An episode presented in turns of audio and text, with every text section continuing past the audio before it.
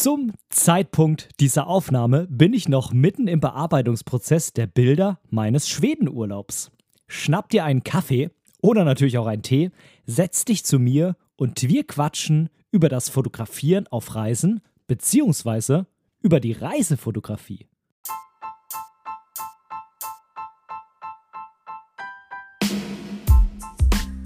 Hey och willkommen til Momente deiner Geschichte, den Tube Gordon Fotopodden. Jag heter Benedikt Brecht, jag är fotograf och skulle vilja dela mina tankar om fotografering med dig. Ha kul medan du lyssnar! Moin und herzlich willkommen.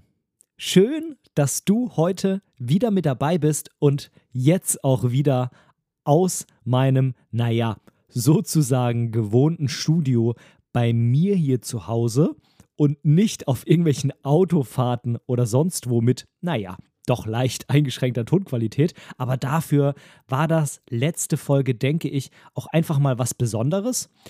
Und ähm, ja, ich denke schon, dass du, lieber Zuhörer, mir da die, naja, äh, leicht eingeschränkte Audioqualität auf jeden Fall entschuldigen kannst.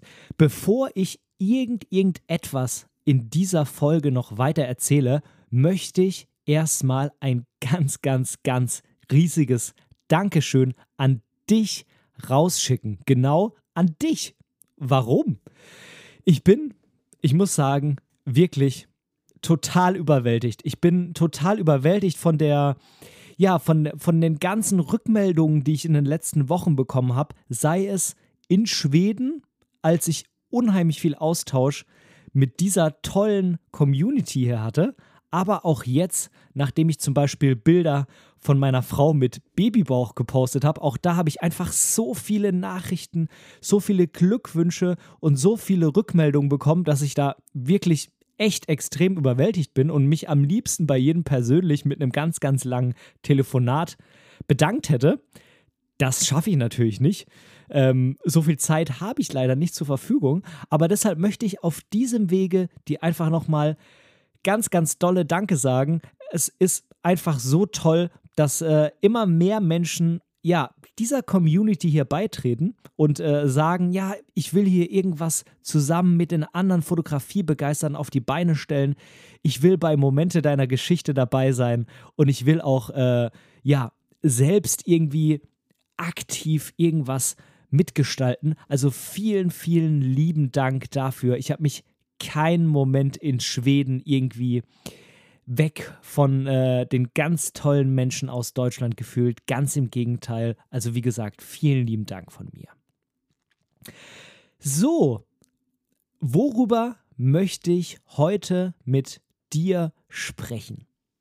Ich möchte heute mit dir erstmal drüber sprechen, dass ich es ziemlich doof finde, dass draußen es jetzt schon wieder dunkel ist. Es ist ähm, 10 vor 8 abends. Ich habe mir einen Tee gemacht, weil es irgendwie draußen dunkel ist und auch schon wieder kalt wird und sonst irgendwas. Und ähm, tja, der Herbst ist da. Das ist bestimmt ganz, ganz toll, wenn wir jetzt alle irgendwie mega tolle Herbstfotos machen wollen. Es bedeutet aber halt leider auch, dass es morgens relativ lange dunkel wieder jetzt peu à peu wird und abends relativ früh dunkel wird. Und äh, ja, da müssen wir jetzt wohl alle durch. Es hilft nichts, das ist der Lauf der Dinge. Aber vielleicht kann ja so eine kleine Tasse Tee und dieser Podcast hier dich so ein kleines bisschen über diesen ja, Wandel, der sich da mal wieder wie jedes Jahr vollzieht, hinwegtrösten oder dir helfen, dich da hinweg zu trösten. Jetzt weiß ich gar nicht mehr, wie ich den Satz angefangen habe. Tja, meistens ist das ein Zeichen, dass ich zu viel um den heißen Brei rumlaber, wenn ich nicht mehr weiß, wie die Sätze angefangen haben. Und ich fange erstmal jetzt mit dem richtigen Thema an, über das wir heute sprechen wollen. Und zwar über das Verhältnis von Reisefotografie und Fotografieren auf Reisen. Denn wie du dir wahrscheinlich jetzt schon denken kannst, mache ich da in gewisser Weise einen Unterschied, auch wenn das im ersten Moment ja irgendwie nicht so klingt, als ob das einen Unterschied macht. Tja, wie du wahrscheinlich weißt, wenn du dir die letzten paar Folgen dieser kleinen Schwedenreihe hier angehört hast, äh, falls nicht, hole das sehr, sehr gerne nach, ähm, war ich eine Woche mit meinem Papa in Schweden im Urlaub und ja, wir waren da tatsächlich hauptsächlich zum Fotografieren und da habe ich mir im Nachhinein gedacht, ich muss mir einfach mal ein paar Gedanken machen. Wie ist das denn jetzt nun mit dem Fotografieren auf Reisen oder mit dieser Reisefotografie? Was ist das überhaupt? Wie kann man das so ein bisschen definieren? Was gehört da alles dazu? Gibt es da irgendwelche Unterschiede? Was habe ich da alles so fotografiert? Mit was für einem Equipment habe ich in Schweden fotografiert? Und ähm, kann ich da vielleicht für mich irgendwie für die Zukunft was rausziehen, um vielleicht noch bessere Bilder zu machen? Ähm, oder vielleicht ein bisschen mehr noch in die Richtung zu gehen, wie ich eigentlich die Fotografie mag. Aber dazu später ein bisschen mehr.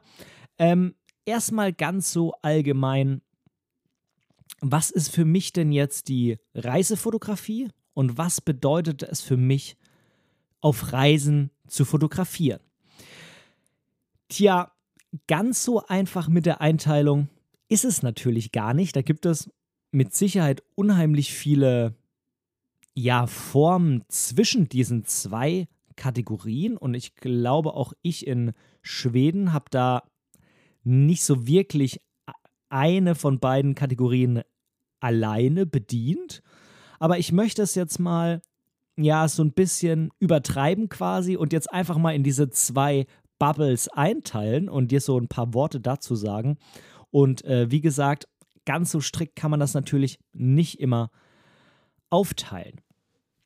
Ja, die Reisefotografie bedeutet für mich, dass ich gezielt irgendwo hinfahre also gezielt reise, um zu fotografieren. Das kann ich natürlich entweder machen, indem ich zu einem bestimmten Ort reise und eben dann dort fotografiere, oder indem ich zum Beispiel sage, naja, ich mache irgendwie so einen Roadtrip oder ich besuche verschiedene Orte hintereinander, ich mache so eine Rundreise oder sowas und mein absolutes Ziel ist es, ich will dabei fotografieren. So, jetzt muss ich erst nochmal so einen Schluck von diesem Ingwertee hier nehmen. Die Reisefotografie an sich ist meinem Empfinden nach tatsächlich eine der anspruchsvollsten Formen der Fotografie. Warum ist das so? Naja, das ist so, weil du eigentlich auf so einer klassischen Reise, die du zum Fotografieren machst, das bringst du ja selber quasi schon irgendwie mit dem anderen Begriff durcheinander, weil man das auch gar nicht so einfach aufteilen kann. Aber bei der klassischen Reisefotografie, ich muss es wahrscheinlich so sagen, musst du prinzipiell, wenn du wirklich allumfassend von irgendwo Fotos machen willst, musst du alle Genres der Fotografie bedienen. Denn eigentlich gehört irgendwie zu einer bestimmten Gegend, zu einem Ort, zu einem Land oder sonstiges, gehören natürlich die Menschen, es gehören die Wahrzeichen, die dort irgendwo rumstehen, äh, darüber hinaus natürlich generell einfach die Kultur. Das äh, können dann zum Beispiel irgendwie Märkte sein, wenn in irgendeinem Land irgendwie Märkte so ein ganz besonderes ähm, Merkmal sind oder zum Beispiel ähm, wenn Religion irgendwo einen ganz besonderen Aspekt hat. Äh, natürlich ist es so, dass das klar logischerweise dann oft auch mit Wahrzeichen irgendwie verbunden ist. Street Photography ist ähm, irgendwie da auch überall mit dabei, wenn man sagt, man will dann diese Wahrzeichen in Verbindung mit den Menschen äh, bringen oder so einen Markt eben in Verbindung mit, mit Menschen und nicht nur reine Porträts. Dann natürlich auch Landschaft, wenn man unterwegs ist, will man eigentlich immer irgendwas von der Landschaft da zeigen, äh, wo man sich gerade befindet. Wie sieht es da überhaupt so aus, auch abseits von den Städten? Und man will natürlich auch zum Beispiel Tiere zeigen, die da irgendwie unterwegs sind, gerade wenn man jetzt in so exotischeren Ländern ist. Ich nehme jetzt mal vielleicht gerade Afrika oder ähm, zum Beispiel ähm, Asien. Ne? Überall da ist es spannend, was da irgendwie für komplett andere Tiere sind, aber mit Afrika und Asien ist natürlich jetzt, ähm, äh, weiß ich gar nicht, warum ich die jetzt genannt habe. Ich habe irgendwie gerade an Kamele gedacht, aber natürlich sind auch in Südamerika irgendwie total abgefahrene Tiere oder in Australien mit den Kängurus. Also du merkst schon, was ich meine. Also irgendwie gehört dann doch jedes Genre der Fotografie dazu, um einen Ort, der eben nicht zu Hause bei dir ist, für die Menschen zu Hause aber zu beschreiben, ja. Dein Ort zu Hause ist natürlich für Menschen, die woanders herkommen, ja, die Fremde oder das Ausland oder eben eine Reise, die sie dahin machen. Und da ist es dann vielleicht ähm, was Besonderes, dass da irgendwie ein Hase rumhoppelt, wenn die sonst irgendwo herkommen, wo es so keine Hasen gibt. Das liegt natürlich auch immer so ein bisschen darin, äh, ja, wo der jeweilige Reisende herkommt und äh, was dann quasi für ihn wichtig ist äh, zu fotografieren, um da irgendwo was zu zeigen. Das ist so irgendwie die klassische Reisefotografie für mich. Für mich bedeutet Reisefotografie ja, eben, dass man schon die Fotografie in den Mittelpunkt dieser Reise stellt, dass man auch sehr viel plant, was die verschiedenen äh, Shots angeht, die man machen will, dass man sich sehr gut informiert, wo was steht, was man fotografiert, also äh, örtlich gesehen. Und ähm, ja, das sind wahrscheinlich dann auch einfach so so stellt man sich jemanden vor, der irgendwie den Auftrag bekommt, als äh, Reisefotograf dann irgendwie nach Afrika zu fahren und da eben das Leben da irgendwo zu zeigen. Ähm, Im Gegensatz dazu steht für mich das Fotografieren auf Reisen und äh, vielleicht kann man das dem, dem der Sprechweise schon so ein bisschen entnehmen. Das bedeutet für mich, dass das Fotografieren eben nicht im Mittelpunkt dieser Reise steht, sondern da geht es eben hauptsächlich ums Reisen oder vielleicht auch einfach sozusagen ums Urlaub machen. Und da nimmt man die Kamera eher ja, so als, als Nebensächlichkeit. Man, man, man will dokumentieren, was man da tut, aber es geht irgendwie, und das ist jetzt nicht äh, abwertend gemeint, es geht äh, eher so um die Dokumentation und das Festhalten von der Reise an sich. Und ähm, da geht es auch weniger irgendwie um die Planung und um das Einfangen von bestimmten Orten oder von bestimmten Situationen oder Dingen, sondern da geht es einfach darum, dass jemand für sich den Urlaub dokumentiert. Oder vielleicht natürlich auch für andere, aber da geht es weniger um, um den Zielort an sich und um das Einfangen von den Dingen im Zielort, sondern einfach mehr um das, ähm, ja, das, das Einfangen der, der eigenen Momente, ähm, hauptsächlich als Erinnerungshilfe, sage ich jetzt einfach mal. Das sind dann äh, ja oft so klassische Urlaubsschnappschüsse ähm, oder irgendwie äh, Familienfotos, die man dann dort vor Ort macht, wenn man dann dokumentiert, dass man Ausflug gemacht hat. Da ist dann auch oft zum Beispiel irgendwie halt nicht morgens früh fotografiert, wenn das Licht perfekt ist, sondern halt mittags, weil man zum Beispiel eben auch mittags natürlich äh, mit der Familie dann unterwegs ist und da irgendwie normalerweise nicht mit seinen kleinen Kindern um vier aufsteht, damit man dann um äh, 6 Uhr beim Sonnenaufgang da und da steht und da dann mit dem perfekten Licht das Foto von seinem Kind vor dem Taj Mahal macht oder so, ja. Das ist da eher nicht so mit gemeint.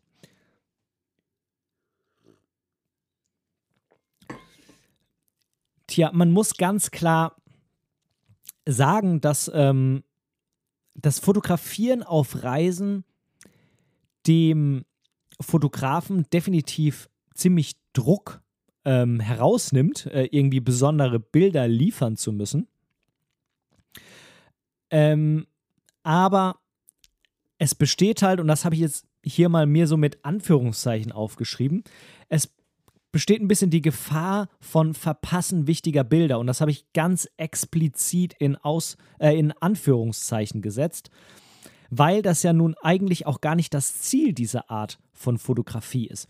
Nichtsdestotrotz sollte man, wenn man sagt, wir machen einfach nur einen ganz normalen Urlaub und da will ich halt noch ein bisschen fotografieren, ähm, muss man sich halt trotzdem überlegen, ob man nicht vielleicht doch das ein oder andere Mal dann gezielt trotzdem zu so einem Wahrzeichen oder so hinfährt. Ähm, aus zweierlei Punkten natürlich. Zum einen, weil es halt irgendwie auch dazugehört, um das da vor Ort zumindest mal gesehen zu haben. Und ich finde, es gehört natürlich auch dazu, von da einfach irgendwie ein Bild zu haben. Also ich persönlich könnte mir jetzt zum Beispiel nicht vorstellen, in Paris irgendwie am Eiffelturm vorbeizugehen, ohne ein Foto zu machen. Das muss dann für mich so persönlich irgendwie auch nicht perfekt sein. Das reicht auch mit dem Smartphone oder so, weil ähm, für mich ist jetzt der Eiffelturm nicht was so Besonderes, dass ich ihn jetzt unbedingt fotografiere und denke, ich werde damit jetzt äh, irgendeinen Award gewinnen. Außer natürlich, ich setze das mit irgendwas ganz Besonderem in Zusammenhang. Das wäre dann schon wieder eher so Street. Aber der Eiffelturm ist da, denke ich, doch schon sehr häufig in der Vergangenheit fotografiert worden. Ähm, aber er gehört halt irgendwie trotzdem zu so einer Reise dazu. Und wenn ich jetzt da war, dann muss ich den für mich natürlich auch einfach mal fotografiert haben. Und wenn es einfach nur ist, um dann äh, der Familie zu Hause zu zeigen, guck mal, ich war irgendwie ähm, beim Eiffelturm so. Cool, ne? Aber ähm, ich war da. Und äh, ja, es gehört dazu, so. Es, ähm, ja, muss ja dann, wie gesagt, bei dieser Art der Fotografie auch nicht der Anspruch sein, dass es ein mega perfektes Bild ist. Da kann das prinzipiell natürlich dann auch mittags irgendwie in der Mittagssonne gemacht sein und so weiter, aber man will es dann irgendwie, also ich für mich will es dann trotzdem auch einfach auf einem Foto wenigstens mit nach Hause mitnehmen. Ja, bevor ich jetzt noch so ein bisschen weiter drauf eingehe, wie das denn jetzt nun bei uns in Schweden war und wie wir das gemacht haben, kommt an dieser Stelle quasi anknüpfend an das ganz, ganz, ganz große Dankeschön vom Anfang dieser Sendung, die Community Lounge.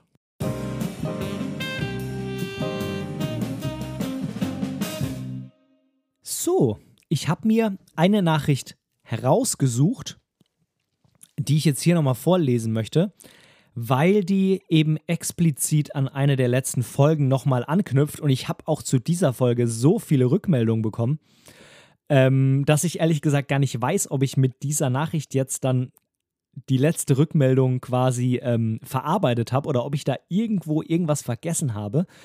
Falls das so sein sollte, dann sieh es mir bitte nach. Aber ich habe hier noch eine Nachricht vom lieben Friedrich, die er mir per WhatsApp geschickt hat, denn Friedrich kenne ich sehr, sehr gut. Und ähm, er hat mir das auch, Überraschung, zur Folge über die X100 V geschrieben, die ja meine immer dabei Kamera ist.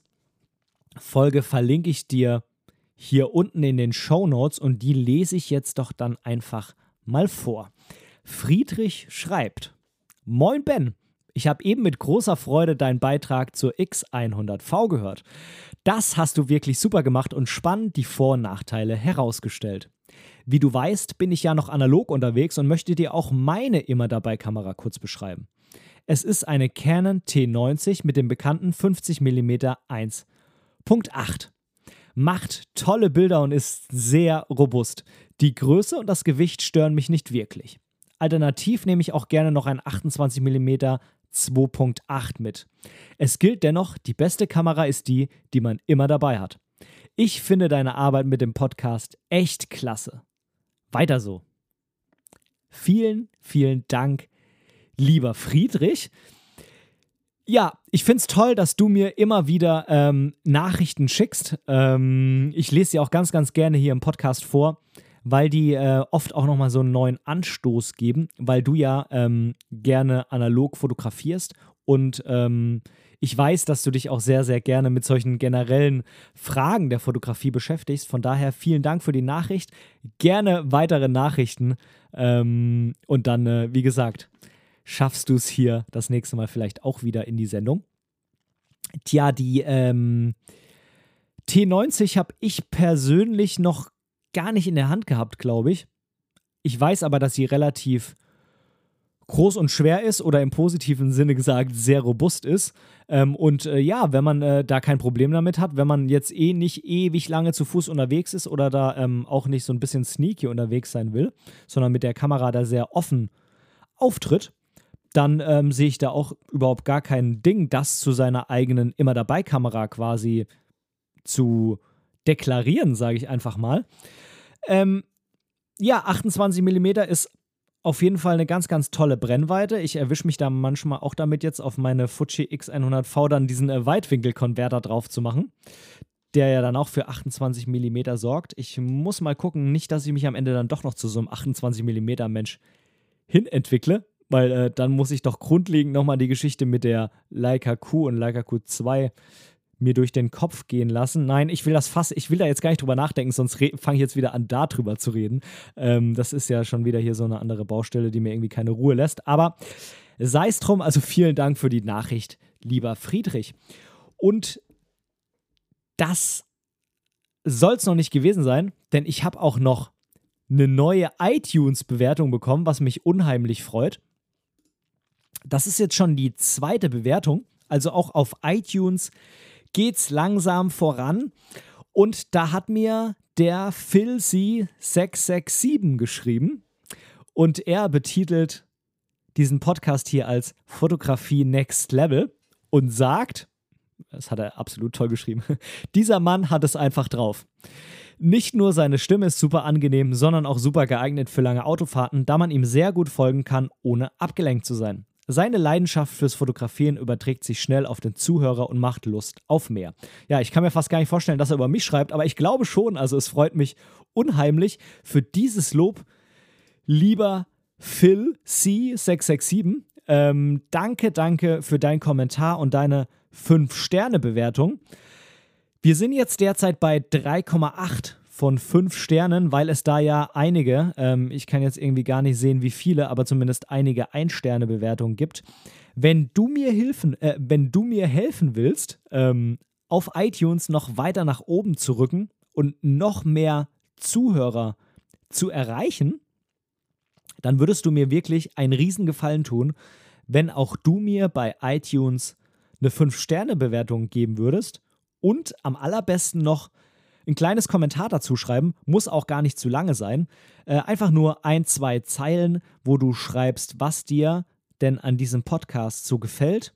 Und dann ja, dann schaffen wir es auf iTunes auf jeden Fall noch ein paar Ränge nach vorne. Dann werden wir, denke ich mal, auch noch dem einen oder anderen vorgeschlagen. Das würde mich unheimlich freuen, vor allem weil ich jetzt letztens mal bei der Statistik bei Anchor, meinem Podcast-Host, gesehen habe, dass doch mittlerweile ein sehr großer Anteil der Hörer dieses Podcasts den Podcast über iTunes hören. Das heißt, iTunes äh, hat in letzter Zeit auch so ein bisschen an Bedeutung für den Podcast und äh, also als äh, Podcast-Medium quasi an Bedeutung gewonnen und von daher würde es mich sehr, sehr freuen, wenn auch du mich da unterstützt. Und jetzt weiter im Thema.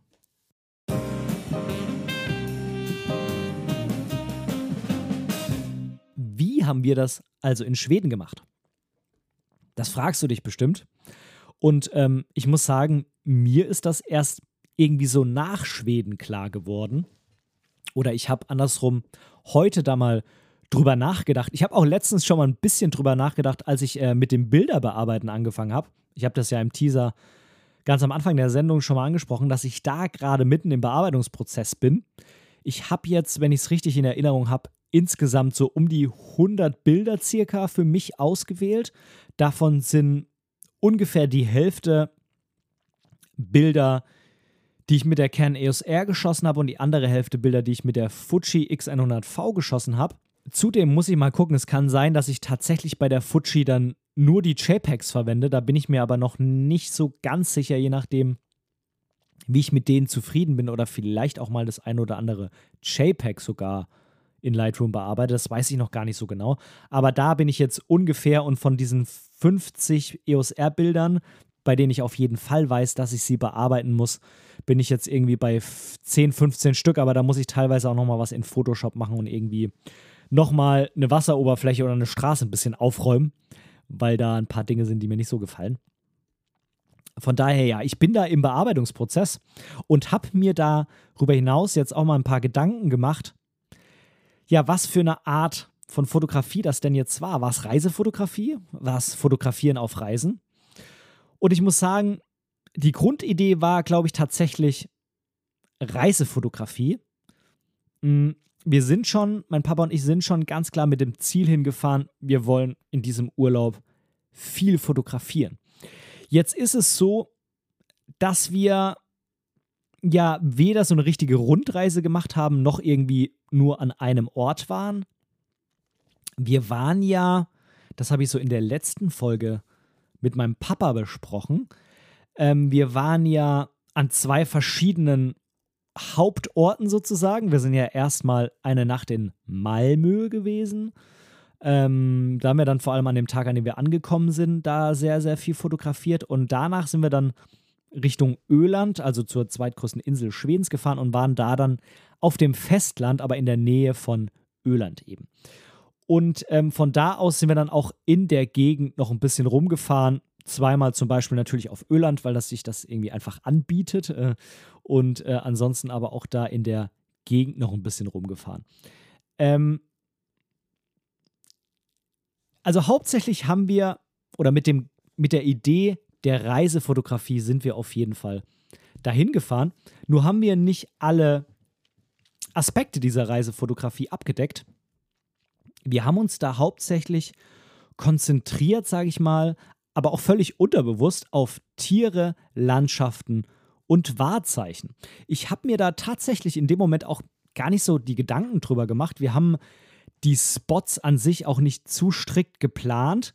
Wir haben uns schon zum Beispiel in Malmö einen Plan gemacht, wo wir langlaufen wollen, um an diesem einen Tag oder an diesem halben Tag, den wir da haben, irgendwie möglichst viel von Malmö zu sehen. Ähm, und ja, da ist natürlich klar, da kann man dann nicht zu tief in die Stadt eintauchen. Aber auch später, ähm, als wir dann ähm, in der Nähe von Kalmar, also dieser Stadt bei Öland auf dem Festland, gewohnt haben, da haben wir uns auch nicht zu vielen Plan gemacht, was genau wir da fotografieren wollen, sondern wir sind da schon so losgefahren und haben uns dann so ein bisschen in die Landschaft und zu den Tieren rein treiben lassen. Was wir nicht so wirklich fotografiert haben, waren irgendwie Menschen, Kultur und Street. Im Nachhinein vermisse ich das so ein bisschen bei den Bildern, aber dazu später mehr. Hm. Ich würde also sagen, wir haben irgendwie vor allem die ersten paar Tage eher so Touristenbilder gemacht. Wobei, das wäre jetzt wahrscheinlich auch so ein bisschen untertrieben, ohne uns da jetzt besonders zu loben, aber wir haben da schon technisch ein paar, denke ich, ganz, ganz gute Bilder gemacht. Ähm, also es geht jetzt schon so jetzt über die klassische, ähm, ich mache mal ein paar Fotos mit dem Smartphone hinaus. Das würde ich auf jeden Fall schon sagen.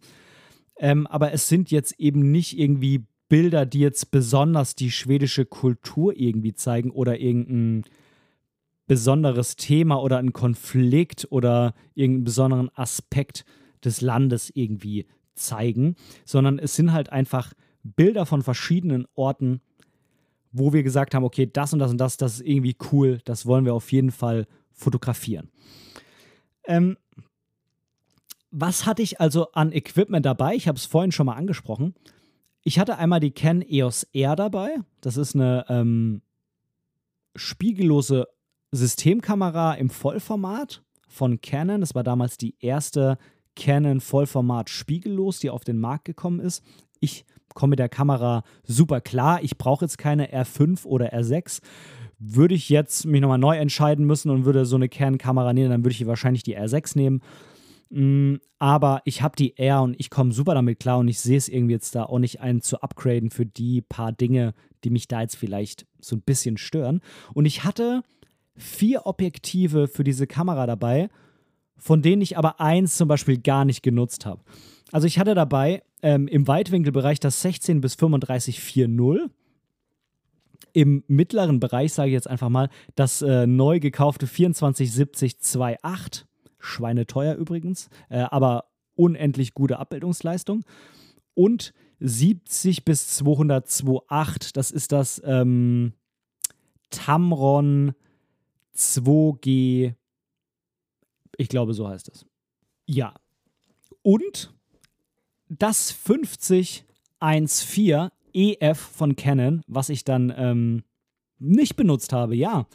Ich wollte irgendwie unbedingt noch so ein lichtstarkes Porträtobjektiv mitnehmen. Ähm, oder halt, naja, gut, 50 mm ist jetzt ein bisschen variabler ähm, als jetzt ein reines Porträtobjektiv, aber irgendwie ich wollte unbedingt noch was Lichtstarkes mitnehmen und ich hatte es tatsächlich nicht ein einziges Mal drauf, weil ich halt irgendwie auch jetzt nichts fotografiert habe. Ähm, ja, bei dem das jetzt irgendwie so die erste Wahl war. Denn es war schon so, dass ich, äh, gerade wenn wir jetzt in Malmö unterwegs waren oder eben in der Landschaft, eben zum Großteil schon viel auch mit den Zoom-Objektiven gearbeitet habe und äh, da auch, ähm, ja, wie soll ich sagen, quasi mh, mm, ausgenutzt klingt jetzt so negativ, aber ich habe es äh, genutzt, dass ich eben zoomen konnte und den ganzen Brennweitenbereich abdecken. Und es gab eigentlich keine Situation, wo ich mir das 1.4 gewünscht habe, doch vielleicht in einer Situation, als ich nämlich den Leuchtturm ähm, im Süden Ölands fotografiert habe bei Nacht. Ähm, da musste ich einmal mit der ISO auf 6400 hoch, weil ich unbedingt das Leuchtturmlicht quasi abgebildet haben wollte. Und äh, das Licht hat sich da relativ schnell irgendwie gedreht um den Leuchtturm. Das heißt, ähm, ich musste, um dann mit der Verschlusszeit hochzugehen, weil da mir dann auch das Stativ nichts gebracht, musste ich dann auf ISO 6400. Und ähm, ja, ich habe das schon mal so ein bisschen entrauscht äh, im Lightroom. Das geht tatsächlich noch. Also, das äh, ist mit der Canon EOS R da schon gut machbar, die ISO 6400. Aber da hätte ich im Nachhinein vielleicht mal das 50er nehmen können, wobei es dann mit dem Bildausschnitt wahrscheinlich gar nicht mehr so genau gepasst hätte, weil ich da das Telezoom drauf hatte. Und ich glaube auch, ich war deutlich, deutlich näher reingezoomt als die 50 mm und hätte ich da dann irgendwie croppen müssen, dann wäre auch da die Qualität wieder schlechter gewesen. Und wahrscheinlich ist es dann so sogar besser mit dem Zoom und mit den ISO 6400. Ähm, tja, Und ich hatte dabei, wie schon angesprochen, die Fujifilm X100V. Und ich hatte dazu auch dabei den Weitwinkelkonverter, den es von Fujifilm dafür gibt. Ja, die Fujifilm X100V hat ja ein äquivalentes 35 mm Objektiv fest verbaut. Trotzdem gibt es ja da die Möglichkeit, mit einem Weitwinkelkonverter und auch mit einem Telekonverter doch noch so ein bisschen Variabilität, Flexibilität da mit reinzubringen. Den, äh, den 50er, äquivalent gesehen, den 50er Telekonverter habe ich nicht mitgenommen, weil ich hatte ja das 50er für die Canon EOS R dabei. Ähm, den äh, 28 Konverter hatte ich schon dabei, weil ich mir dachte, wenn ich die X100V alleine mitnehme, dann ähm, tendenziell denke ich dann eher, ich nehme was weitwinkligeres mit als dann eben diese äquivalenten 50 mm. Und äh, ja, also ich hatte die Kameras ich glaube, nie beide gleichzeitig dabei. Ähm, natürlich, außer bei der An- und Abreise. Das ist logisch, also da war ja irgendwie alles dabei. ähm, ich hatte entweder die Canon EOS R und die drei Zoom-Objektive dabei. Also ich hatte das 50-1.4er sogar nie in der Fototasche mit dabei, fällt mir im Nachhinein auf. Das war irgendwie immer im Sommerhaus. Also ich hatte entweder die Canon EOS R mit den drei Zoom-Objektiven dabei und hatte dann ja quasi den ganzen Brennweitenbereich abgedeckt. Von 16 bis 200. Oder ich hatte die Fuji-Film dabei. Da habe ich mich dann aber immer vor dem ja, Losfahren, Losgehen entschieden. Entweder ich nehme sie ohne Weitwinkelkonverter mit oder eben mit. Aber ich habe jetzt nicht angefangen, unterwegs rumzuschrauben. Ich hatte zusätzlich noch dabei mein Smartphone, das ist das äh, Samsung Galaxy S10 mit dem ich auch ziemlich viel fotografiert und gefilmt habe, äh, vor allem so ein paar Stories und so, hauptsächlich für Instagram. Da war ich doch relativ aktiv in der Woche, muss ich sagen. Ähm, und äh, da war es natürlich auch einer der Dinge, die ich ja vorhin angesprochen habe, wo ich einfach so viel Rückmeldung bekommen habe. Das war äh, einfach ganz toll. Und ich hatte noch mein DJI Pocket 2 mit dabei. Das ist so ein, ja, so ein Gimbal, mit Kamera für die Hosentasche. Ja, du weißt das ja, ein Gimbal ist ja normalerweise so ein Gerät, in dem du irgendwie eine Kamera oder ein Smartphone einspannst und das hat dann so eine mechanische Vollstabilisierung und du kannst irgendwelche smoothen Kamerafahrten und so machen. Das gibt es halt auch quasi mit fest verbauter Kamera. Hat den Nachteil, dass du halt nur diese eine Kamera hast. Hat den Vorteil, dass es aber unendlich klein ist, denn ähm, es hat irgendwie, ja, halt äh, einen Sensor drin, der, ich glaube, der ist jetzt ein bisschen größer bei dem Pocket 2, 1 durch 1,7 Zoll oder sowas in der Richtung. Also auf jeden Fall größer als der klassische Smartphone-Sensor, aber eben viel kleiner als bei einer normalen Kamera. Das bedeutet, das Ding ist echt klein und äh, das kannst du einfach in die Hosentasche stecken. Und ähm, genau das hatte ich eben dabei zum Filmen. Ein total, total tolles Gerät. Denn ich habe während dieses Urlaubs tatsächlich auch relativ viel gefilmt. Ich bin ja bisher gar nicht so im Film-Business irgendwie drin. Bisher ist das nicht so mein Metier gewesen. Und ähm, ich wollte zum einen halt ähm, meine Filmfähigkeiten, meine Filmfertigkeiten da ein bisschen ausbauen und ich will ja auch ein Reisevideo zu dieser Schwedenreise ja machen. und äh, dazu habe ich halt auch ganz viel Filmmaterial erstellt. Und ähm, dafür hatte ich hauptsächlich den DJI dabei. Das war eigentlich ganz gut. In der Hosentasche drin konntest du irgendwie überall rausnehmen. Ich hatte so ein Bluetooth-Mikrofon mir noch gekauft. Das äh, an meinem Kragen, das äh, hast du vielleicht auch auf dem einen oder anderen Foto ähm, mal gesehen von mir. Da kannst du einfach anschalten, dann verbindet sich das und dann kannst du anfangen zu vloggen. Denn ich habe mit dem DJI ja sowohl irgendwie Örtlichkeiten vor Ort so ein bisschen gefilmt, aber natürlich auch hin und wieder mal so einen kleinen Vlog gedreht. Ja, das war alles an Zeug, was ich dabei hatte. Und ähm, ja, ich, ich glaube, ähm, ich muss tatsächlich das jetzt mal so ein bisschen aufteilen, wie das jetzt tatsächlich mit der Fotografie, mit der Reisefotografie und dem Fotografieren auf Reisen war. Ich habe dir ja vorhin schon mal erzählt, hauptsächlich bin ich mit meinem Papa zur Reisefotografie dahin gefahren. Aber am Ende in der Retrospektive würde ich sagen, dass es ähm, ja so ein bisschen ein geteilter Urlaub war, aber äh, nicht, dass das so geplant gewesen wäre. Die ersten Tage waren wir quasi im Zeichen der Reisefotografie unterwegs und äh, haben in Malmö unsere Touren gemacht und waren auf Öland unterwegs und so weiter. Und dann, ja, ist es passiert, dass ich mich echt irgendwie total schlapp gefühlt habe und ich äh, weiß bis heute nicht genau, woran das lag. Beziehungsweise liegt so ein kleines bisschen schlapp, fühle ich mich ehrlich gesagt immer noch. Ich habe jetzt äh, zwar wieder mit Sport so ein bisschen angefangen ähm, und ich habe auch das Gefühl, dass es besser wird, aber irgendwie so in der zweiten Hälfte dieses Urlaubs hatte ich das Gefühl, dass mein Körper extrem ausgepowert war. Jetzt weiß ich nicht genau, woran es lag.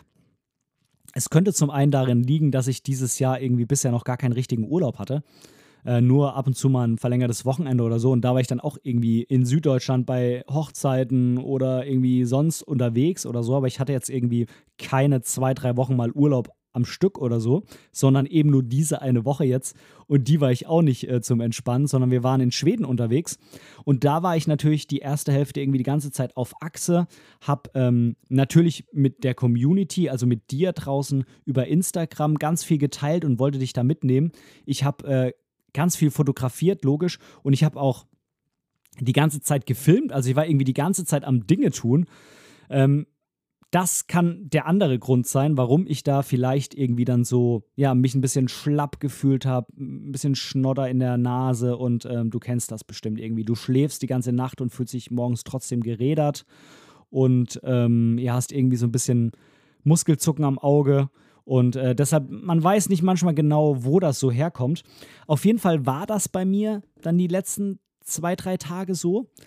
Und ähm, mein Papa ist ja zum Glück ziemlich verständnisvoll und ähm, hat dann irgendwie auch gar nicht drauf gepocht, dass wir jetzt jeden Tag noch die riesige Tour machen, sondern hat gesagt, wenn du dich nicht so gut fühlst, dann entspannen wir einfach.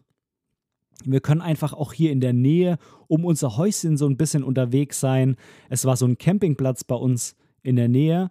Ähm, es war generell schön viel Wasser in der Nähe. Es war natürlich Wald in der Nähe, logisch in Schweden.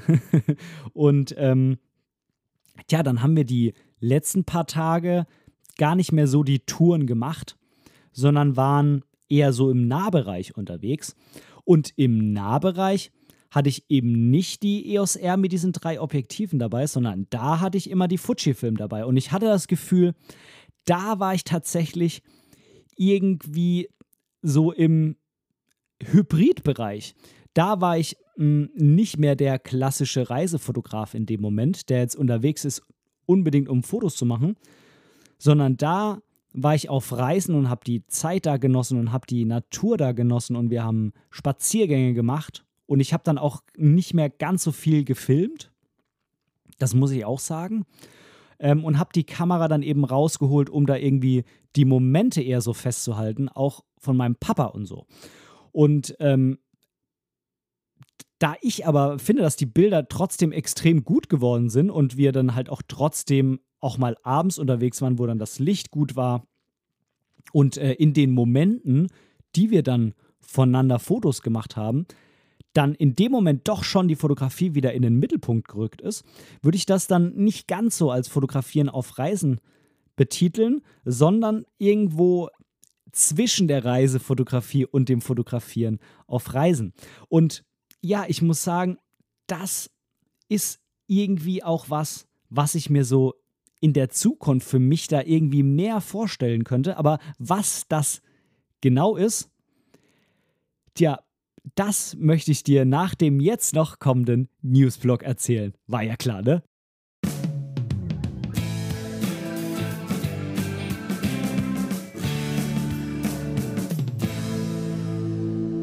Ich bin mal wieder im Internet auf meiner, ja, wie soll ich das sagen, auf der Informationsdealer-Seite meines Vertrauens unterwegs gewesen, bei dem Fotografix-Magazin.de.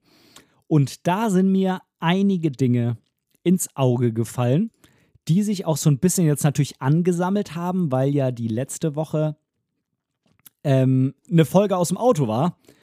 Da habe ich natürlich irgendwie keine Community Lounge oder Newsblog oder so gemacht. Das heißt, ich gehe das jetzt einfach mal hier durch und versuche es nicht zu lange zu halten, denn wir sind, ich gucke mal kurz nach, jetzt schon wieder bei 40 Minuten angelangt. Also gucken wir mal. Als erstens gab es da einen Artikel zur Canon EOS R3. Das ist ja die neu angekündigte und äh, auch schon an äh, gewisses äh, Canon ähm, Ambassador-Personal ausgegebene ähm, ja, Flaggschiff der Spiegellos-Reihe von Canon, könnte man sagen. Ähm, die haben ja ganz bewusst keine R1 oder so rausgebracht, ähm, um da noch ein bisschen Platz für die Zukunft zu lassen. Also die 1er-Serie ist weiterhin erstmal den Spiegelreflex vorbehalten. Aber jetzt haben die eben so einen Zwischenschritt gemacht und haben gesagt, wir wollen jetzt aber schon in die Richtung gehen und haben die R3 rausgebracht. Das ist dann jetzt quasi eine spiegellose Vollformat mit verbautem Griff, ne? so wie die normale 1, wie heißt das? Wie heißt die 1DX, glaube ich, ohne dass ich jetzt hier Käse erzählen will. Ähm, und diese Kamera, also die EOS R3, die jetzt äh, neu rauskommende Kamera, hat eine Augensteuerung mit dabei. Das äh, gab es auch schon mal bei einer alten Canon, ähm, die damals aber noch analog war. Da gab es dann aber, glaube ich, auch nur sieben oder neun Fokuspunkte und da hat die Kamera erkannt, welchen Fokuspunkt man jetzt mit seinem Auge auswählt im Sucher und hat an, darauf scharf gestellt. Das ist natürlich jetzt nicht mehr ganz so einfach bei den Spiegellosen, wo irgendwie das ganze elektronische Sucherbild quasi mit Fokuspunkten abgedeckt ist. Und von daher funktioniert das da ein bisschen anders. Ich habe da so ein Video zu gesehen. Ähm, und zwar zeigt man quasi der Kamera an, in welchem Bereich des Sensors man den Fokus hinlegen will. Dazu kann man dann vorher seine, die Kamera auf das eigene Auge kalibrieren.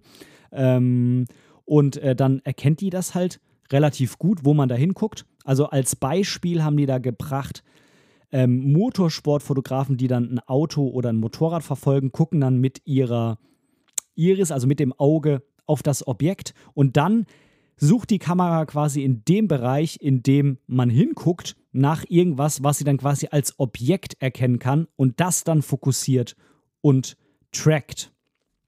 Also nicht Einzelfokusfeld, das wäre wahrscheinlich einfach zu schwierig das dann irgendwie genauso auseinander zu friemeln. Und das soll wohl ganz gut funktionieren. Ich bin gespannt, ob das irgendwann in allen Kameras mit drin ist oder ob das diesen hochwertigen vorbehalten werden soll. Aber nun gut, werden wir sehen. Das erst schon mal dazu klingt auf jeden Fall nach einer sehr, sehr spannenden Technik. Ich könnte mir das zum Beispiel auch ganz gut bei Tieren vorstellen. Ich habe in Schweden ja zum Beispiel auch ein paar Mal Vögel und so fotografiert. Da könnte ich mir das zum Beispiel auch vorstellen. Jetzt irgendwie Motorräder oder so habe ich ehrlich gesagt jetzt so im Rennen noch nicht so wirklich fotografiert. Genau. So, kommen wir zum nächsten Punkt. Äh, auch nochmal von Canon gleich. Den schieße ich doch jetzt hier nochmal hinterher. Dass es vielleicht doch bald eine, ähm, ja, eine EOS R mit APS-C-Sensor geben soll. Da verdichten, da verdichten sich jetzt die Gerüchte.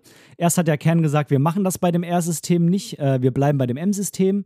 Jetzt verdichten sich irgendwie die Gerüchte, dass es das vielleicht doch geben soll. Die Frage ist dann am Ende natürlich, gibt es dann extra quasi RFS-Objektive sozusagen, also extra Objektive für den RF-Mount, die nur für die APC-Kameras sind oder nicht. Das wird sich alles zeigen. Das ist alles hier noch, ähm, tja, alles irgendwo noch Spekulation und zusammengereimt.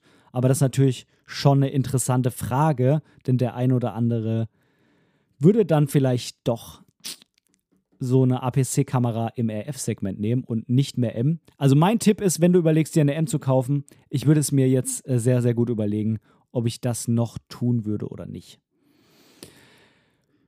Gut, das haben wir auch abgebacken. Dann nehmen wir jetzt noch einmal Nikon. Boah, und dann kommt noch äh, Rico und dann haben wir irgendwie gefühlt auch alle durch. Also bei, bei Nikon findet wohl derzeit ein Umdenken statt. Und zwar insofern Umdenken, dass Nikon für sich wohl gesagt hat, wir wollen so ein bisschen unsere Kameras in eine neue Richtung buxieren. Ähm, das haben wir ja schon damals bei der Nikon ZFC gesehen. Ähm, das habe ich auch mal in einem vergangenen Newsblog angesprochen, dass die da irgendwo so ein bisschen Richtung Fuji-Film gegangen sind, auch mit der Optik, ja eher so retro alles. Ähm, und ähm, jetzt haben die halt auch gesagt, dass äh, die Zukunft vielleicht auch wieder mehr so Richtung Video gehen soll. Und ähm, ja, für mich drängt sich da die Schlussfolgerung auf, dass ähm, Nikon in der Zukunft eher so versuchen will, sich noch ein bisschen zu differenzieren, vor allem von Canon und Sony. Denn äh, Nikon ist ja eher so ein bisschen kleiner, was den Marktanteil angeht. Und äh, was ich mir jetzt für die Zukunft vorstellen könnte, ist, dass ich mh, ja, dass sich Nikon so ein bisschen zwischen Canon, Sony und Fuji positioniert, also quasi in der Mitte. Das heißt, die wollen schon so teilweise ein bisschen Richtung Retro gehen, aber eben ähm, nicht so reine ähm, Fotokameras machen, sondern irgendwie ein bisschen mehr Video reinbringen als jetzt Canon. Wobei ganz so pauschal kann man es auch nicht sagen. Ne? Canon war ja auch die ersten, waren auch die ersten, die 8K im Sensor drin hatten. In der neuen Sony ist das aber auch drin. Bisher war ja Canon nicht so für die Videos bekannt, weil die ja mit ihrer und äh, ich äh, fotografiere selber gern mit Canon, deshalb äh, darf ich das gerne so sagen, aber mit der manchmal zum Verzweifeln bringenden Differenzierungspolitik, darüber könnte ich vielleicht auch mal eine Folge machen, ähm, die äh, Leute dazu bringen wollte, eben nicht mit den äh, Spielreflex oder mit den Systemkameras so viel zu filmen, sondern sich dann lieber diese professionellen Filmkameras von Canon zu kaufen, diese C200 zum Beispiel.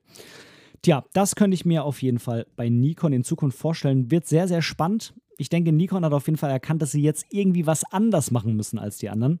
Denn immer so im Schatten von Canon zu stehen, wird wahrscheinlich am Ende nicht die Kunden ranbringen. So, und jetzt aber auch zum letzten Punkt. Mein Gott, das ist schon wieder so lang geworden. Ich habe mir noch gesagt, Ben, laber nicht so viel über diesen Technik. Ähm, ja. Rico hat ja die GR3. Das weißt du vielleicht. Ähm, ich habe ja auch ähm, die Rico GR3 als Alternative zu meiner Fuji X100V damals in Betracht gezogen. Und diese Rico GR3 hat eigentlich ein äquivalent 28 mm Objektiv fest verbaut. Das ist eine ganz, ganz kleine Kamera. Ähm, früher hätte man gesagt, so eine klassische Point-and-Shoot, die wirklich hier in ähm, die Hosentasche passt. Ne? Also so wie früher diese ganz normalen Point-and-Shoot, wo man nicht großartig was einstellen konnte mit Film, ja. Kennst du vielleicht noch von den Filmzeiten. Bei der kannst du alles einstellen, äh, aber du hast halt ein fest verbautes Objektiv mit einer 2.8er Blende. Tja, die haben jetzt die GR3X rausgebracht bei Rico. Das ist quasi die gleiche Kamera, aber statt des äquivalenten 28 mm ist da ein äquivalentes 40 mm Objektiv verbaut. Ich habe da am Anfang äh, irgendwie verdutzt geschaut, ähm, weil ich das so gar nicht nachvollziehen konnte. Das ist auch so eine ungewöhnliche Brennweite im ersten Moment. Also es sind auf APS-C dann 26,1 ähm, Millimeter. Und äh, wenn man das dann halt äh, mit dem Kropffaktor mal nimmt, kommt man da irgendwo roundabout 40 Millimeter raus. Dann ist mir aber aufgefallen, da habe ich mich ein bisschen zurückerinnert, einige Monate. Da kam ja von Fujifilm die XE4 raus. Das ist so eine ja auch recht kleine Systemkamera von Fujifilm. Und die wurde standardmäßig mit einem 27 mm APS-C-Objektiv rausgebracht, also quasi auch in dem Bereich 40 mm. Und ja, irgendwie sieht das so aus, als ob im Moment so 40 mm das neue 35 ist oder 40 das neue 28 ist. Vorher hat man ja immer gesagt, 28 ist das neue 35 und davor hat man gesagt, 35 ist das neue 50. Irgendwie scheinen sich gerade die Hersteller so ein bisschen auf diese 40 mm zu stürzen. 40 mm oder dieser Bereich war, glaube ich, früher mal relativ populär. Jetzt die ganze Zeit war der irgendwie nie so im Gespräch. Ähm, ich bin mal gespannt, welche Kamerahersteller da noch was in dem Bereich jetzt demnächst rausbringt. Hm, vielleicht ja, wollen die Kamerahersteller da auch einfach mal so ein bisschen neue Wege gehen und äh, damit irgendwie versuchen, vielleicht neue Dinge zu verkaufen. Gut, jetzt bei der Rico ist es halt eine fixe Brennweite, bei der Fuji ist ja so ein variables Objektiv.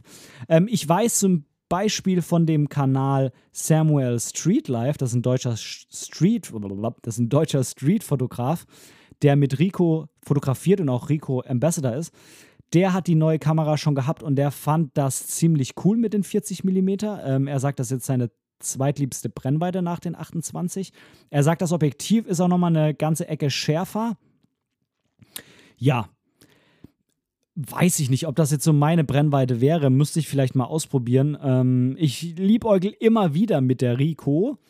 Ähm, aber die 40 wären jetzt wahrscheinlich für mich nicht der Grund, sie zu kaufen.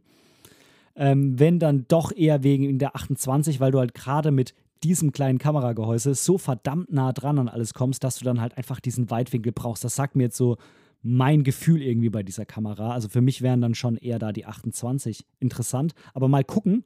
Ich denke, bei Samuel wird jetzt auf jeden Fall das eine oder andere noch zu diesen, dieser Rico mit den 40 mm kommen. Vielleicht bringt die auch einfach mal wieder so ein bisschen Schwung in die Fotografie-Szene oder in die Herangehensweise und in die Bilder und so weiter.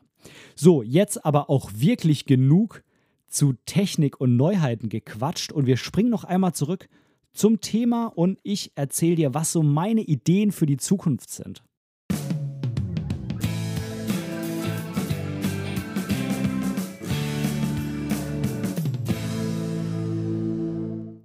Ja, was ziehe ich jetzt für mich so für die Zukunft raus?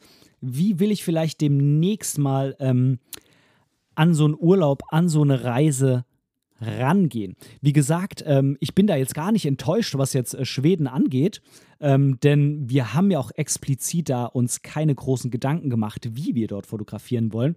Wichtig war nur, und das spricht jetzt natürlich auch so ein bisschen gegen meine Zukunftsidee, beziehungsweise erklärt, warum es eben dieses Mal nicht so sein konnte, ähm, wir wollten ja explizit auch gar nicht so viel mit Menschen zu tun haben, denn, das habe ich dir ja auch schon erzählt, ähm, ich habe ja da extra die Georgienreise, die ich eigentlich mit der FF Schoto Schule geplant hatte, abgesagt, weil ich eben nicht so viel mit Menschen zu tun haben will, weil ja meine Frau schwanger ist und äh, sich bisher da verständlicherweise nicht geimpft hat und ich halt auf gar keinen Fall da irgendwas mit nach Hause bringen wollte, irgendwas vor allem Covid. Ne, ich bin geimpft, aber ne, du weißt, wie es ist, kannst ja trotzdem irgendwie was mitbringen. Und äh, von daher haben wir halt so Dinge wie Porträts oder ähm, ja, Kultur, wo viele Menschen sind und so halt auch einfach bewusst vermieden. Ja, wie würde ich das aber in Zukunft gerne machen? Ich habe für mich einmal festgestellt, dass mir persönlich, was so die Emotionalität an den Bildern betrifft, die Bilder besser gefallen, die ich mit der Fujifilm gemacht habe. Jetzt kann ich nicht genau unterscheiden, woran das explizit liegt. Ähm, jetzt habe ich ja die Bilder, die ich mit der Fuji gemacht habe, halt natürlich auch von meinem Papa gemacht und ähm, von einer Zeit, die wir zusammen irgendwo verbracht haben. Das heißt, das kann mich jetzt insofern vielleicht ein bisschen mh, hm, in meiner Einschätzung trüben, als, äh, als dass sie halt für mich persönlich sehr emotional sind und für andere vielleicht nicht so. Also ich kann jetzt nicht per se sagen, da sind emotionalere Bilder rausgekommen. Ähm, aber für mich fühlt es sich auf jeden Fall so an. Und das würde ich auf jeden Fall gerne mal auch in einem anderen Rahmen ausprobieren ob denn tatsächlich weniger Equipment eine Kamera, die ich echt gerne in die Hand nehme und die auch irgendwie nicht so als Kamera empfunden wird, auch wenn jetzt mein Papa natürlich klar war, dass ich Bilder von ihm mache, aber es ist halt irgendwie trotzdem was anderes, auch wenn man den kennt, ob man äh, mit so einem riesigen Teleobjektiv auf den zeigt oder eben mit so einer kleinen Kamera. Oder eben so ein riesen Weitwinkelobjektiv. Mit so einem riesen Teleobjektiv ist man ja normalerweise auch wieder weiter weg. Aber das sind dann natürlich auch nicht die emotionalen Bilder, finde ich. Ähm, tja, das äh, muss man irgendwie mal gucken. Also ich für mich habe irgendwie, wie gesagt, festgestellt, dass mit dieser kleinen Kamera mit ein bisschen mehr Weitwinkel, also 35 oder sogar 28, irgendwie so emotionalere Bilder rauskommen. Und ich auch irgendwie, tja, nicht so gestresst bin mit Dingen wie Objektivwechsel, mit Dingen wie den Überlegungen, was ich da jetzt nehmen soll, mit Dingen wie zoom ich rein, zoom ich nicht rein, wie mache ich den Bildausschnitt, was soll ich überhaupt machen? Ha! Ja, also dieser Overload, der war damit einfach nicht da. Ich ähm, liebe es, einfach mit einer Festbrennweite loszulegen und dann muss man anfangen, kreativ zu sein und hat, also ich habe dann auch einfach das Gefühl, dass ich ähm, ja mehr so mit der Umgebung, mit der Situation, mit dem Motiv arbeiten kann, als wenn ich jetzt einen Zoom habe. Da habe ich irgendwie das Gefühl, das stresst mich. Das hat mich gestresst im Urlaub, muss ich einfach im Nachhinein sagen. Natürlich, dafür konnte ich halt aber auch manche Shots machen, die ich jetzt ohne den Objektiven nicht hätte machen können. Das ist immer so eine Frage. Ich bin da für mich noch am Ausloten, was da jetzt irgendwie für mich dann besser funktioniert. Ganz klar ist, wenn ich jetzt ähm, zum Beispiel in der Zukunft vielleicht mal eher so einen Roadtrip machen will, ich habe da diverse Ideen dazu, dann würde sich das vielleicht auch mal ganz gut verbinden lassen mit so einem Minimum an Fotografie-Equipment. Vielleicht nur mit so einer Fuji X100V, maximal vielleicht noch mit dem Weitwinkelkonverter oder vielleicht auch noch dem 50er, falls ich dann doch mal irgendwo ein Porträt machen will oder vielleicht eben auch ohne Konverter, einfach nur die Kamera mit dem fest verbauten 35. Viele raten mir davon ab, gerade wenn ich äh, dann keinen Roadtrip hier irgendwie in der Umgebung machen will oder durch Deutschland, sondern vielleicht auch im Ausland und vielleicht auch irgendwie doch mit einer Gruppe, doch im Rahmen von einer Fotoreise oder irgendwas. Ähm, da raten mir viele von ab. Ich bin da am Hin und Her überlegen, ähm, weil ich mir ganz sicher bin, dass es andere Bilder sind. Und ähm, ich habe das auch in der Toskana gemerkt, dass ähm, es einfach andere Bilder werden. Ich gehe dann einfach anders an die Sache ran und äh, fotografiere halt nicht so diese klassischen Motive, die dann jeder fotografiert, sondern mit der Kamera bin ich dann halt auch eher so der Typ, der irgendwie das Drum und Rum, äh, das Drumrum dokumentiert oder die, die, die Situation mit in das Motiv einbaut. Aber das ist wahrscheinlich auch nochmal Thema für eine ganz eigene Folge ja, oder wahrscheinlich für ein Buch. ähm, ja, also das ist auf jeden Fall ein Gedanke, mit dem ich da sehr groß spiele. Und dann vielleicht auch mh, hm, mehr so versuchen, dann durch diese Herangehensweise mit dem weniger Equipment quasi diese Reisefotografie und dieses Fotografieren auf Reisen ein bisschen mehr miteinander verschmelzen lassen. Und damit meine ich jetzt nicht diese strikte Trennung, die sich ja jetzt im Nachhinein betrachtet so ergeben hatte, sondern quasi das dauerhaft miteinander zu verschmelzen.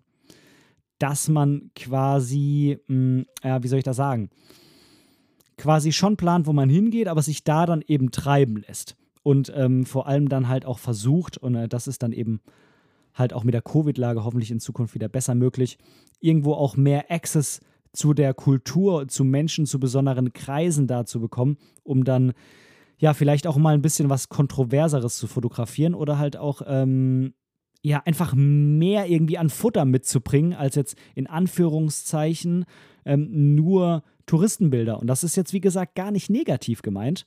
Ähm, ich bin ja mit den Bildern auch ganz zufrieden, die ich da mitgebracht habe. Und das ist auch völlig legitim und völlig in Ordnung. Aber mh, hm, ich bin da halt für mich auch im Moment so ein bisschen in der Findungsphase, wo ich da mit meiner Fotografie hingehen will. Jetzt habe ich das mal so gemacht, das hat auch Spaß gemacht. Ähm, aber ich will mich da auf jeden Fall noch ein bisschen naja, weiterentwickeln würde das ja jetzt quasi negativ konnotieren. Und wenn du jetzt äh, gerne solche Bilder machst, dann äh, ist das natürlich völlig in Ordnung. Und äh, dann ist es eben deine Art der Fotografie und das ist auch völlig okay. sondern ähm, ich will da einfach mich insofern weiterentwickeln. Nicht, dass es dann besser ist, sondern dass ich eher zu mir hinkomme und zu der Fotografie, die ich persönlich irgendwie tief in mir drin machen will. So musst du das auf jeden Fall verstehen und ähm, nicht irgendwie abwerten einer anderen Art von Fotografie gegenüber. Und ähm, ja, ich halte fest, ich will äh, da irgendwie versuchen, vielleicht tatsächlich mal mit weniger Equipment unterwegs zu sein. Irgendwie die Reisefotografie und das Fotografieren auf Reisen so ein bisschen zu verschmelzen. Ähm, irgendwie mehr Menschen und mehr Kultur zu fotografieren, aber auch nicht einfach nur jetzt wahllos ablichten, sondern schon eher so mit einem Storytelling oder auch einfach mit irgendeinem Thema, das ich mir vorher setze. Ich mache mich auf die Suche nach irgendwas auf dieser Reise, was ich dann finden will. Irgendeine Prämisse, ne? wenn man ein Buch schreibt, dann hat man ja auch immer eine Prämisse, also quasi so eine Kernaussage, die man irgendwie mit jedem Kapitel, mit jeder Szene versucht, irgendwie zu bedienen und aufzugreifen. Und vielleicht ist das so ein Punkt, ähm, über den ich nochmal ein bisschen mehr nachdenken muss, ähm, ob ich halt so eine Reise äh, halt auch einfach unter ein gewisses Thema stelle. Und ähm, einer der Aspekte, die ich quasi schon mit den Entscheidungen vorher dafür treffen könnte, könnte halt dann nur eine gewisse Art von Equipment sein. Aber nun gut, ich glaube, ich habe ähm, das jetzt äh, umfassend äh, dargelegt. Und dann war es das jetzt. eine Stunde. Toi, toi, toi. Ich dachte, heute wird es eine knackige, kurze Folge. Nee, natürlich mal wieder nicht. Aber ich bekomme ja die Rückmeldung, ähm, auch danke dafür, äh, dass das äh, schon ganz in Ordnung ist, wenn die Folgen ein bisschen länger sind. Von daher passt das ja, da brauche ich auch gar kein schlechtes Gewissen haben. Tja, also vielen lieben Dank fürs Zuhören. Ich freue mich unheimlich, dass du dabei warst. Und dann sage ich Tschüss und bis nächste Woche. Dein Ben. Tschüss.